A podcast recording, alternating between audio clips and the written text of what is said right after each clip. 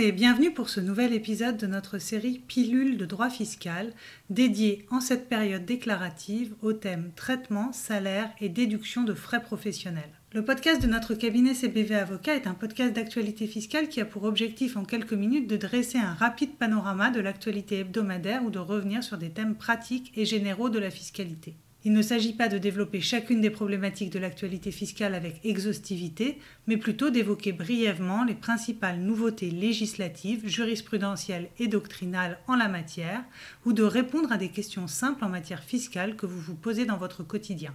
Ainsi, en quelques minutes, nos associés font une sélection et une présentation de cette actualité et de ces thèmes.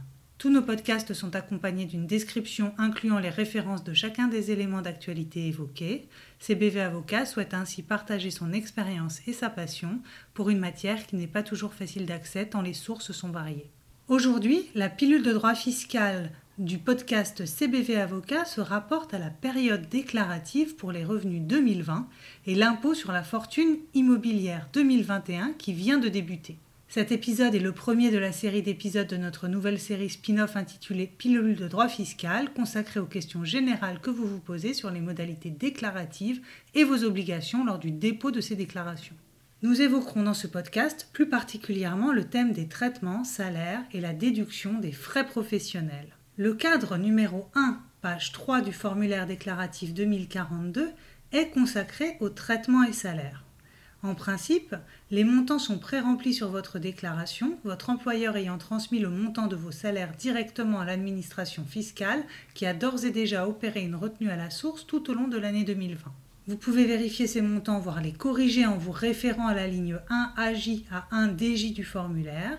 Quatre colonnes existent pour pouvoir renseigner tant vos revenus d'activité que ceux de votre époux ou partenaire et de deux de vos enfants à votre charge. Cette ligne concerne l'ensemble de vos rémunérations perçues à raison d'une profession salariée, publique ou privée. Doivent être déclarés, outre le salaire proprement dit, les revenus accessoires que constituent les sommes ou avantages que vous avez reçus en plus de la rémunération principale, à savoir les congés payés, les primes ou encore les avantages en argent ou en nature. Si votre employeur est un particulier et non pas une entreprise, alors ce sera la ligne 1AA à 1DA qui devra être remplie et non la ligne 1 AJ à 1 DJ. Ce pourra être votre cas, notamment si vous êtes employé à domicile. Attention, si vous êtes salarié du secteur privé sans être cadre dirigeant, agent de la fonction publique titulaire ou non, les rémunérations versées à raison des heures supplémentaires et complémentaires réalisées à compter du 1er janvier 2019 sont exonérées dans la limite annuelle de 5 000 euros par salarié, des lignes dédiées au report de ces rémunérations ont été créées cette année. Il s'agit des lignes 1GH à 1JH.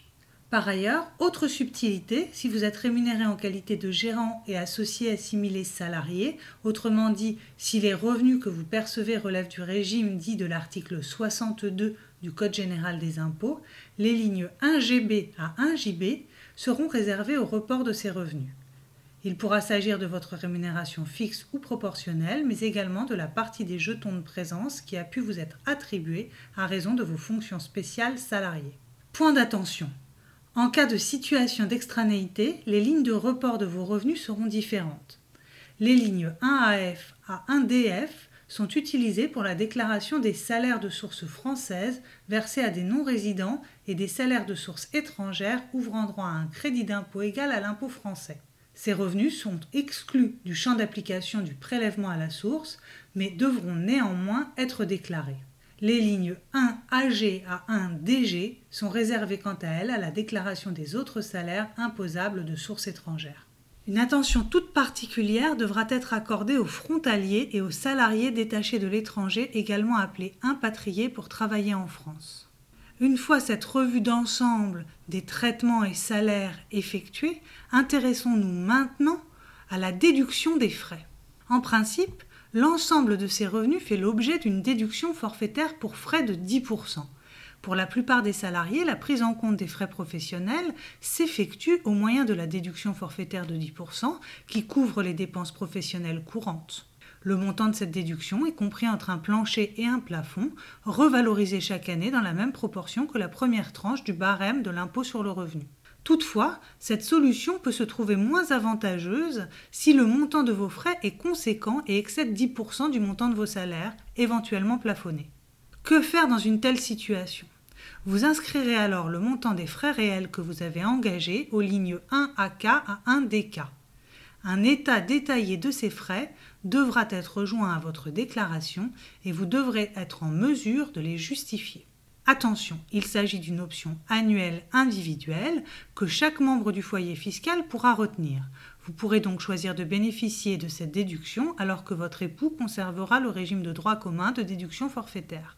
En espérant que ces quelques précisions vous permettront de mieux appréhender les caractéristiques de ces revenus et des déductions possibles, n'hésitez pas à nous contacter en cas de question. En effet, il existe de nombreuses subtilités que nous n'avons pas évoquées ici, notamment les allocations et remboursements de frais devant ou non être rajoutés au salaire imposable, tels que les frais de déplacement ou encore de restauration. De même, nous n'avons pas évoqué les gains et distributions de parts ou actions de carry interest ou encore les revenus issus de l'actionnariat salarié que sont les stock options, les actions gratuites et les bons de souscription de parts de créateurs d'entreprise ou BSPCE.